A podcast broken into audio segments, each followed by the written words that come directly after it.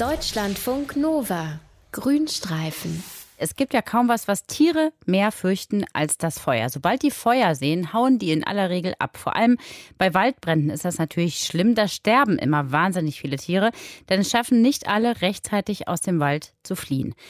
Es gibt aber auch einige wenige Tierarten, die das Feuer richtig lieben, für die das sogar lebens überlebensnotwendig ist. Und es gibt sogar Tiere, die in der Lage sind, selbst Feuer zu machen. Welche Tiere mögen das Feuer? Das habe ich unseren Tierexperten Dr. Mario Ludwig gefragt. Also es gibt da zum Beispiel eine australische Feuerkäferart, hat nur einen lateinischen Namen Merinatra atrata, zwei Zentimeter großer Käfer, lebt auf Eukalyptusbäumen. Und der braucht jetzt Waldbrände ganz, ganz dringend, weil seine Larven, die entwickeln sich nur in verbranntem Holz. Also das heißt, in normalem Holz, also von Feuer nicht vorgeschädigten Bäumen, da ist eine Entwicklung einfach nicht möglich, weil das Baumharz, das in diesem Eukalyptusbäumen reichlich drin ist, das würde die Larven abtöten. Wenn aber der Feuerkäfer gerade nicht da ist, wo es brennt, wie findet der denn raus, wo möglicherweise ein Waldbrand sein könnte? Ja, die haben so spezielle Wärmesensoren, das haben Wissenschaftler von der Uni Bonn rausgekriegt und die haben sie in ihrem Panzer und da können die auf eine Entfernung von 60 Kilometern Waldbrände registrieren. Das sind ganz kleine Wärmesensoren, die sind so einen halben Millimeter groß, sind an jeder Seite vom Hinterlaub und damit können die Infrarotstrahlung absorbieren der Hinterleib erwärmt sich dann und diese Temperaturveränderung, die wird dann von den Nervenenden im Sensor aufgenommen und in elektrische Impulse umgewandelt.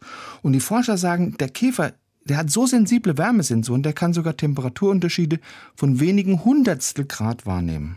Und dann fliegt er dahin. Und dann fliegt er sofort dahin, natürlich. Mhm. Gibt es noch andere Tiere, die auch gerne in der Nähe von Feuer sind? Ja, es gibt ein paar Vogelarten, weil Waldbrände, die sorgen ja, dass für Tiere manchmal so richtig üppig gedeckter Tisch da ist. Also wenn in Afrika die Savanne brennt, dann haben sich so mal die Störche drauf spezialisiert, Insekten zu erbeuten, die so vom Rauch ein bisschen betäubt sind. Geräuchert. Geräuchert, angeräuchert sind, genau. Die Raubvögel wie jetzt Adler, Habichte oder Falken, die schweben hoch über der Feuersbrunst, die kreisen da und halten da nach Tieren Ausschau, die vom Feuer so ein bisschen aufgescheucht worden sind und flüchten, mhm. weil die sind natürlich eine leichte Beute für sie. Aber es gibt, das sagen australische Wildhüter, das sagen Feuerwehrleute, das sagen Aborigines, noch zwei Greifvogelarten, die gehen noch einen ganzen Schritt weiter, die und zwar ist es der Schwarzmelan und der Habichtfalke. Die machen sogar noch viel, viel mehr. Was machen die denn?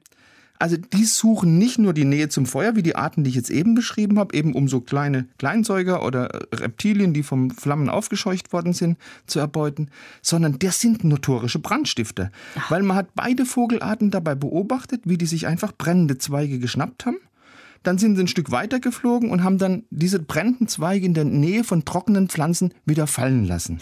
Das ist interessant. Was haben die für ein Ziel? Warum machen die das?